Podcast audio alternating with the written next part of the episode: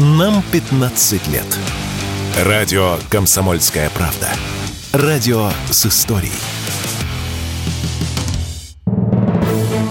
Фридрих Шоу. В главной роли Мадана Фридриксон. При участии агентов Кремля и других хороших людей. Автор сценария «Здравый смысл». Режиссер, увы, не Михалков. Я много провел времени с Си Цзиньпином, с которым у меня полно разногласий. И когда я был вице-президентом, мой президент сказал мне, что хотел бы, чтобы я познакомился с Си Цзиньпином, потому что было ясно, что он возглавит Россию.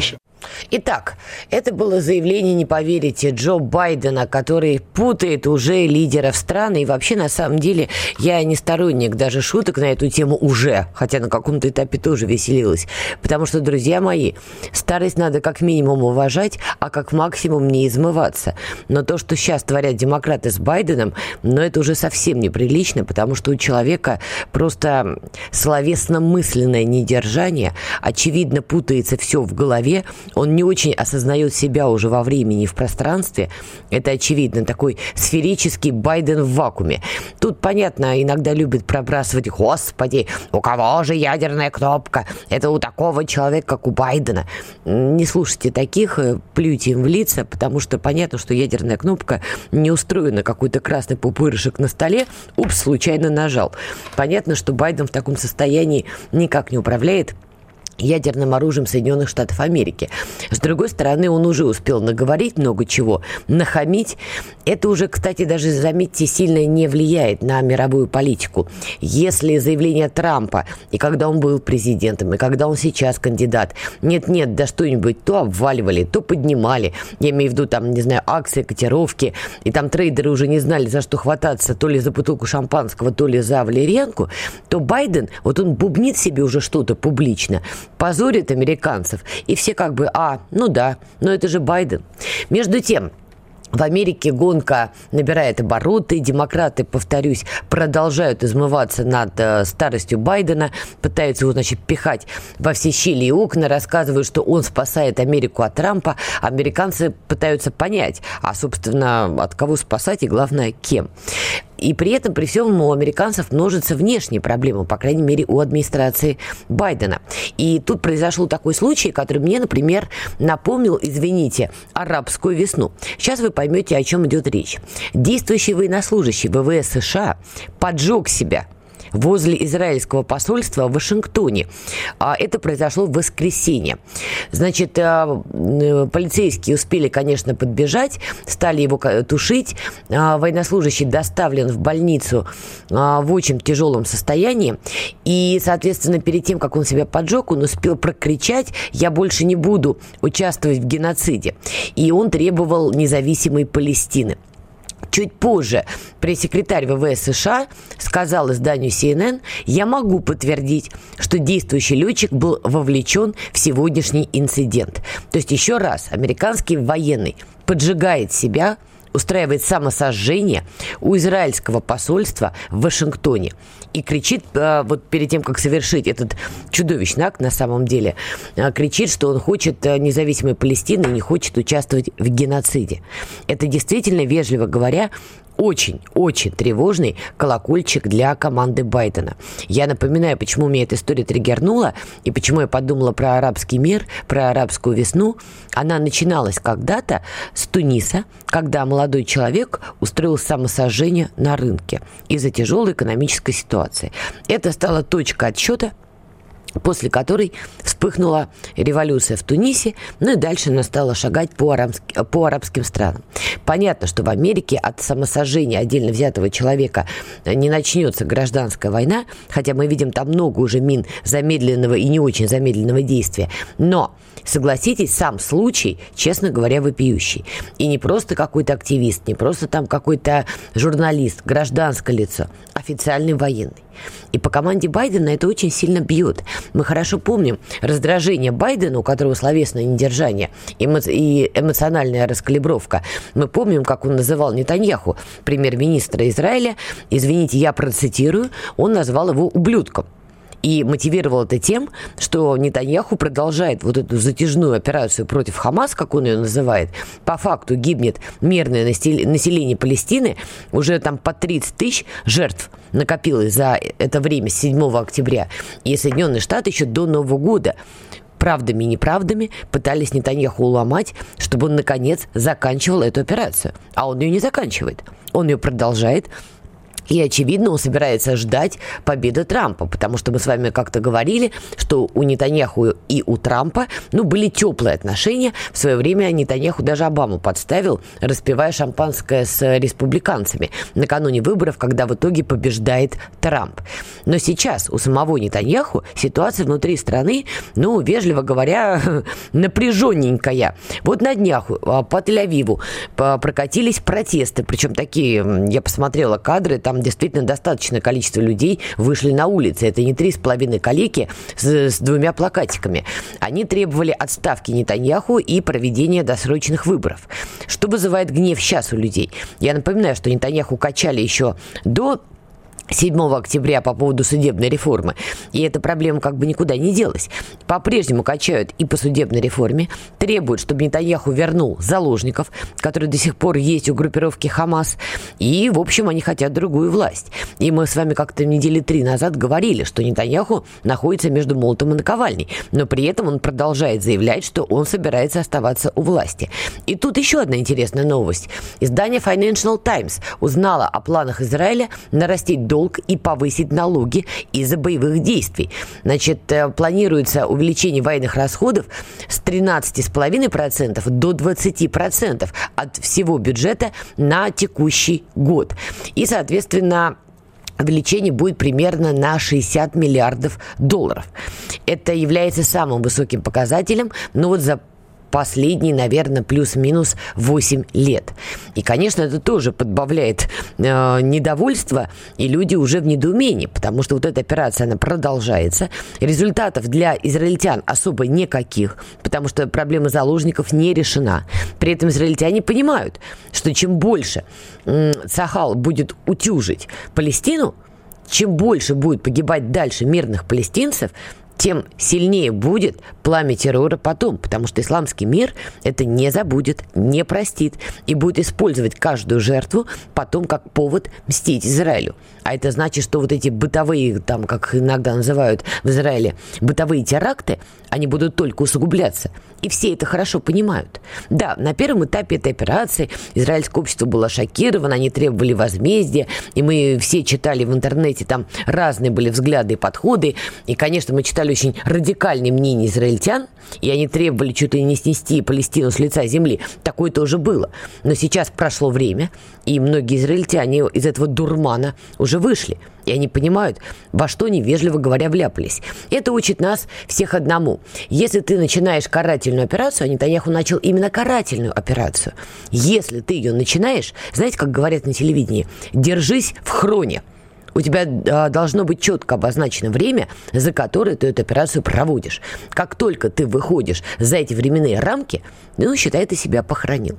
И в некотором смысле Нетаньяху, ну, он одной ногой в состоянии будет Байдена скоро. Он как бы есть, но его как бы и нету. И понятно, что вот эта израильская катавасия, она тоже сильно влияет на внутренний американский фактор. И вот это самосожжение, с которого мы сейчас начали, да, только подливает масло в огонь.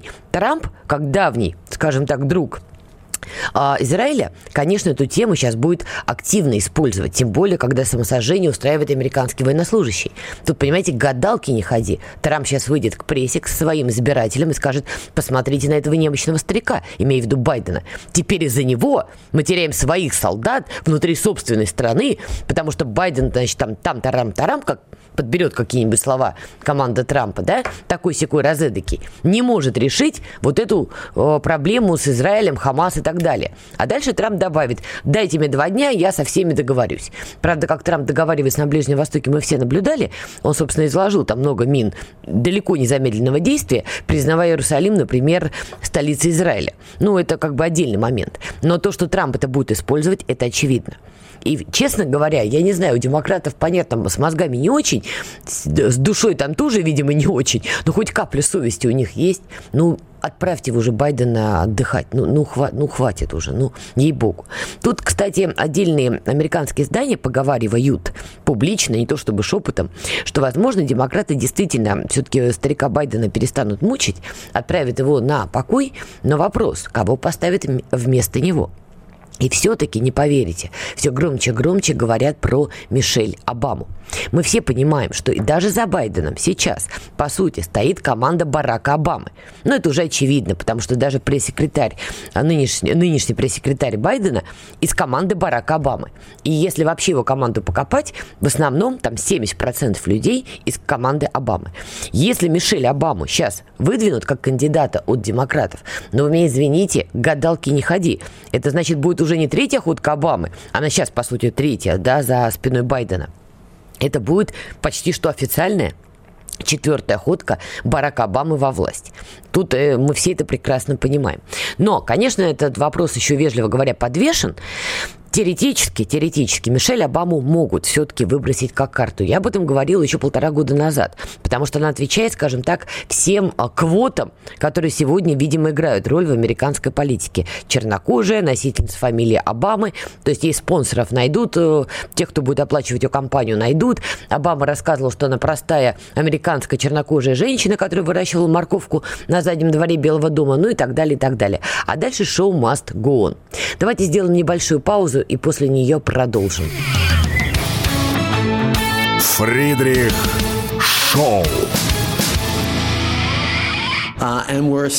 Мы должны сделать э, все, чтобы Россия выиграла этот конфликт. Простите, э, чтобы Украина выиграла против России. Но кто бы мог подумать, божечки, и кто это нас Фрейда тут не любит? Я знаю, нам иногда в комментариях пишут, что видите ли Фрейд какой-то не такой. Вуаля! Трюдо, извините, сделал чисто классическую оговорку по Фрейду. Россия выиграет. Нет, на самом деле он правильно сказал. Россия выиграет, это уже очевидно. Но потом он сконфузился. Там, если не обратили внимания, на заднем плане даже начались эти недовольные «фу», но резко погашены были, потому что Трюдо рассмеялся. И я имел в виду, конечно, Украина. Но оговорочка так себе. Давайте попробуем разобраться, что ж там вокруг Украины, тем более, что из-за Украины там уже Евросоюз по швам трещит не на жизнь, а на смерть, во многом из-за вопроса сельскохозяйственной продукции зерна. С нами на прямой связи Павел Селезнев, декан факультета международных экономических отношений финансового университета при правительстве Российской Федерации, доктор политических наук, доцент. Павел, приветствую. Надана, здравствуйте. Не думали титр сократить? Э, ну, по желанию, пожалуйста. Хорошо. А то, Я спокойно к этому отношусь. Дыхания не хватает. Сейчас мы обязательно поговорим про зерно, но просто на фоне этой очаровательной оговорки Трюдо не могу не спросить. Тут Зеленский заявляет французскому телеканалу, что Украина обсуждает с Парижем возможность передачи истребителей «Мираж-2000». Как вообще оцениваете вот этот странный тандем Макрона и Зеленского в военном плане? Ну, понимаете, здесь э, Зеленский бегает, клянчит э, и деньги, и оружие по всему свету. Конечно, просит у коллективного Запада что-то ему еще дать, хотя в итоге получает э, либо устаревшее, либо некомплектное, либо э, то, с которым никто управляться не может. И вот в части этих истребителей, там же тоже один из его так сказать, сподвижник высказался, что зачем, мол, нам эти истребители, все равно у нас на них никто летать не умеет, и вы нам лучше дайте то, что мы можем применить здесь и сейчас. Поэтому левая рука не знает, что делает правая, с одной стороны. Ну, а с другой стороны, мы видим, что в своих провалах он снова и снова э, пытается э, обвинить Запад что не своевременно поставили, не то поставили, ну и так далее. Так что, а Макрон здесь, э, он, конечно, больше самостоятельностью обладает, чем тот же самый, например, Шольц, и в том числе периодически выступает с разными такими рассчитанными на э, то, чтобы сотрясти медиасферу э, предложениями, чтобы как красиво выглядеть для своих избирателей. Но в любом случае у него мало что по факту получается, начиная от его предложений там, по созданию общеевропейской армии, э, и то, что он не пошел, там, скажем, как Германия, вот, на выход из э, атомной э, энергетики. Но, повторю, он так сказать, э, как бы ни пытался, даже со своими фермерами справиться не может. Вот по поводу фермеров. Тут на выходных а, фермеры пытались пробиться к Макрону, французские фермеры, чтобы донести ему а, свои печали и проблемы, которые объективно существуют. Но, в общем, до Макрона они не добрались, а потом он комментировал это, что из серии «перестаньте, в общем, как-то себе непотребно вести». Но история с фермерами продолжается. Сейчас они подожгли груды шин в Брюсселе в знак протеста, и они требуют э, действий, чтобы э, решились их финансовые проблемы. И все это происходит на фоне э, переговоров министров сельского хозяйства со всех стран Евросоюза, которые стеклись в Брюссель. Вот на ваш взгляд, вот этот бунт фермеров, он будет и дальше нарастать? А если Брюссель э, на уступки не пойдет, а пока мы не видим серьезных подвижек в этом направлении, то бунт, да, вполне возможно, будет только набирать обороты. А никто особо э, интересами, э, с интересами национальными Э, фермеров считаться не собирается, потому что Брюссель это все-таки наднациональный орган управления. Он продвигает очень четкую политику, которую диктует Вашингтон. А Вашингтон не заинтересован в экономически сильной Европе. Там задача э, уничтожить средний класс как таковой. И если э, после европейской промышленности падет еще и европейское сельское хозяйство за счет дешевого украинского зерна, да, то это очень как раз на руку англосаксам. Поэтому Я это понимаю. Надеюсь. Макрон-то чем думает? Он же тоже не может этого не понимать. А, Макрон все-таки представитель глобалистских кругов финансовых, и а, для него, скажем так, чай, интересы чаяния отдельно взятых людей, они э, интересны ну, в последнюю очередь. Он хочет так сказать, продемонстрировать э, то, что он э, лоялен глобальной финансовой элите, глобальной финансовой олигархии, пытается, конечно, чуть-чуть сопротивляться, где, где может, но опять э, все эти протесты, как мы понимаем, они из-за тех денег, ну, которые на самом деле для Европы совершенно несложно э, изыскать и, и запросы фермеров удовлетворить. Почему это до сих пор не сделано? Ну, здравый смысл, что называется, отсутствует, который вот режиссер вашей программы, он до них еще не дошел, к сожалению. А подождите, да, здравый смысл никак до них не дойдет. То есть вы считаете, что у Евросоюза есть деньги, чтобы решить проблемы фермеров во всех странах Евросоюза, где фермеры бунтуют? Считаю, что однозначно да, потому что вот эта вся э, история э, и каша, которую они заварили с украинским зерном, она ставила своей задачей, чтобы украинцы хоть что-то получали, чтобы хоть какие-то отдельно взятые там потребности социальные в экономике закрывать, дыры латать. Но если сейчас, э, вот как поляки там стали, на амбразуру не пускают, если сейчас украинцев лишить еще и этой возможности, понятно, что значит, вливаний потребуется западных в их экономику еще больше, чтобы она была устойчивой. Поэтому деньги у них, э, которые, ну, в Германии той же самой, да, там же э, из-за дотации на дизельное топливо и прочее, ну, там по несколько миллиардов, это, это для, для Европы вообще ничто. Не так или иначе эти деньги имеют, все время там их где-то где находят, изыскивают. Поэтому лучше бы давно вопрос закрыли, двигались бы дальше. Павел, подождите, тут тоже важный момент. Во-первых, экономика Франции влетает в рецессию, о чем писали разные экономисты, западные экономисты еще в конце 23 года. Первый момент. Второй. Если брать тех же французских фермеров, их главная проблема в том, что правительство Франции решило бороться с продовольственной инфляцией, потребовало от магазинов снижения цен. Снижение произошло, но по цепочке докатилось до фермеров, которые уже произвели продукцию на одну сумму, а им сказали, нет, вы, по сути, недополучите деньги.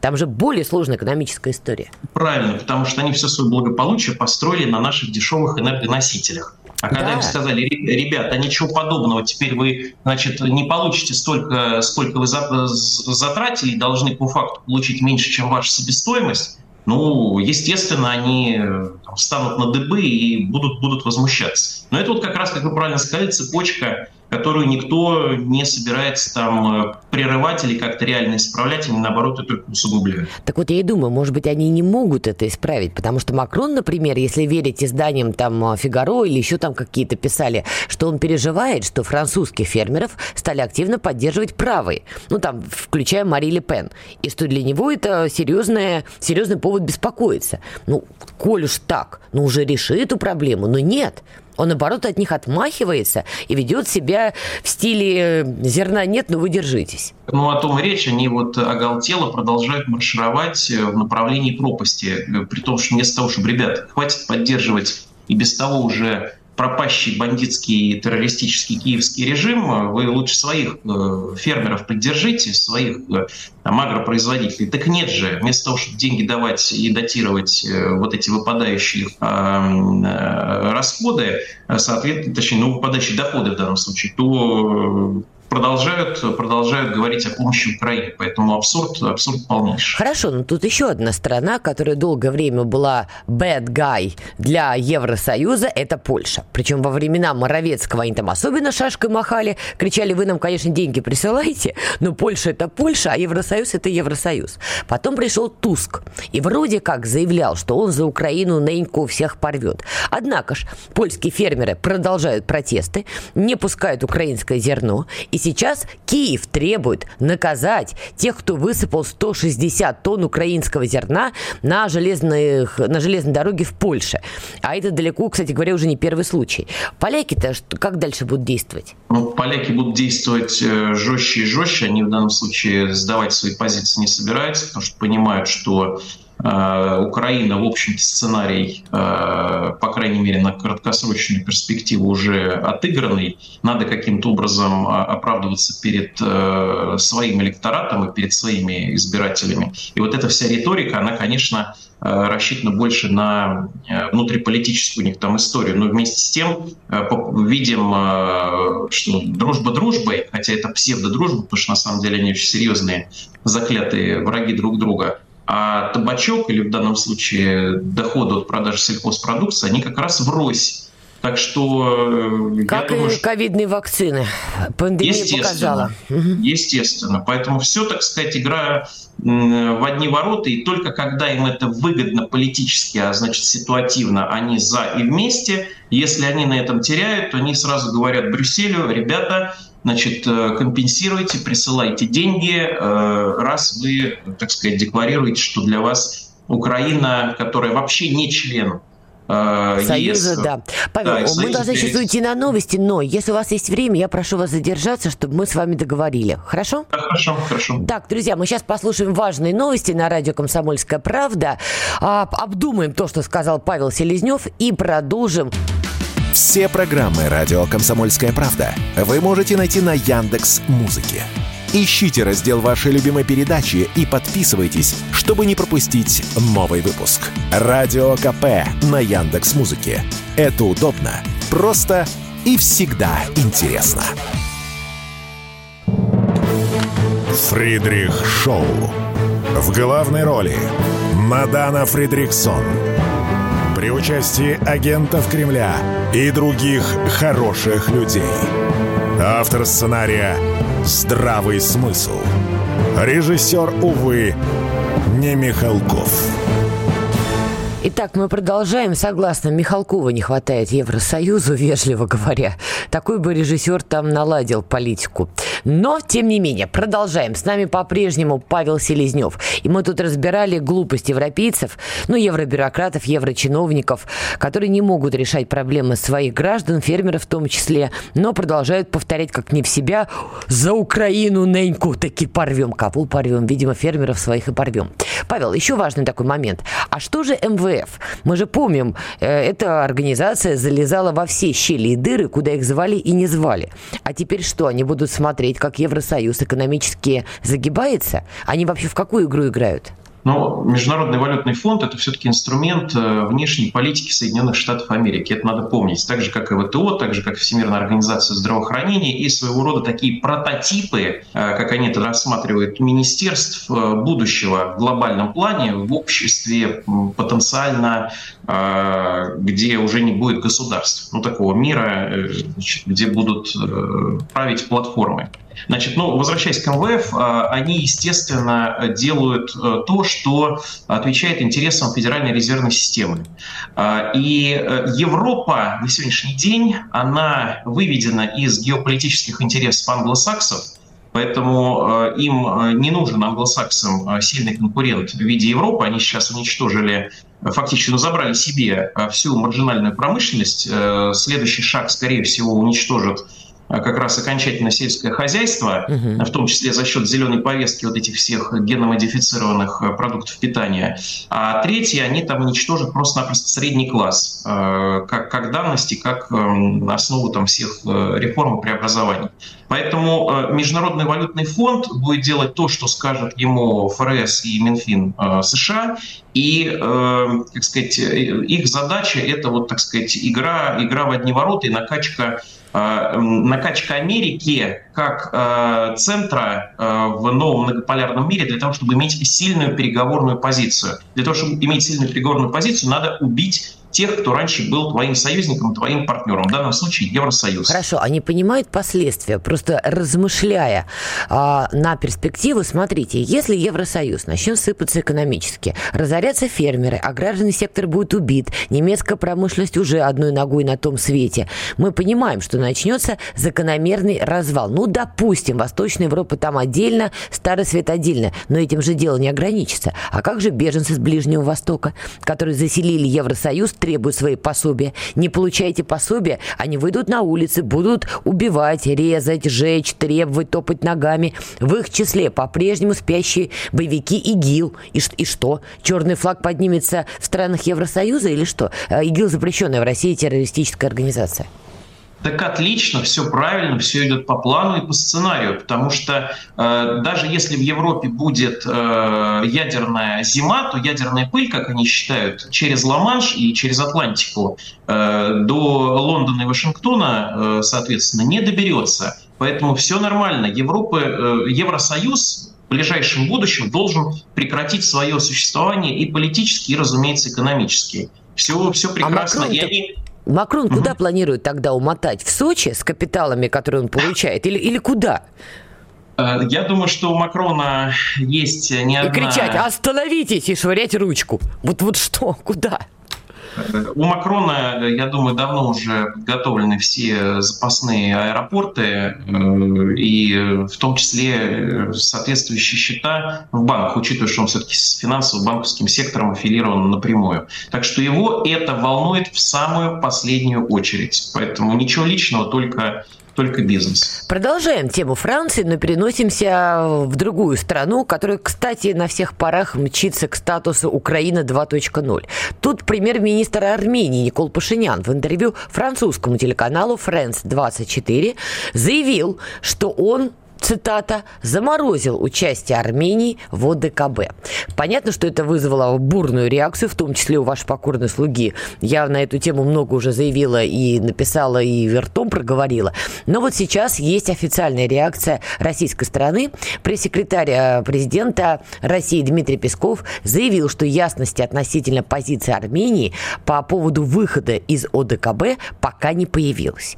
И действительно, Пашинян как бы вот вроде А сказал, Б не сказал, и не очень понятно, а вот про что эта история и почему он заявляет это именно французскому телеканалу? Ну, э, иллюзий по поводу Пашиняна никаких быть не должно. Он все-таки был приведен к власти соответствующими спецслужбами. Это и, э, естественно, МИ-6, это и ЦРУ. И, в общем-то, находясь э, в ОДКБ, Армения, поскольку находилась, находится в ОДКБ, значит, очень много информации про там, и размещение нашей ПВО, и про много чего еще они нашим, нашим недругам и оппонентам извините за жаргон, сливали. Плюс вот эти совместные учения, плюс там размещение э, натовского контингента. Э, причем Но пока уже... его нету, все-таки в Армении пока он не размещен, натовский ну, контингент. Ну, скажем, э, официально, конечно, нет. Официально, конечно, нет. Вот. А фактически то, что мы там наблюдаем, э, Армения за ручку ходит вместе с э, НАТО, и э, в данном случае, так сказать, никаких уже иллюзий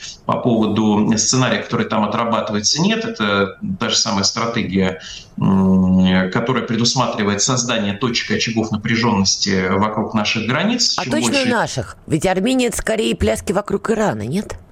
Э, а это, понимаете, так сказать, решается задача двойная. Вот э, давайте создадим, а ее можно и в одну сторону э, повернуть, когда выгодно, и в другую. Это вот как конфорка. Добавил газа, у тебя значит, в одном направлении так сказать, выстрелил, добавил в другом направлении, можешь, можешь там использовать. Так что очень-очень-очень как раз э, удобно. Плацдарм двойного назначения. Тут мы с вами сошлись, да. я говорила ровно то же самое.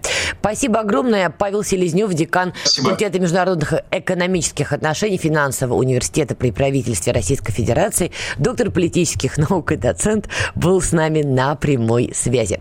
По поводу Армении я повторю даже в эфире радио «Комсомольская правда».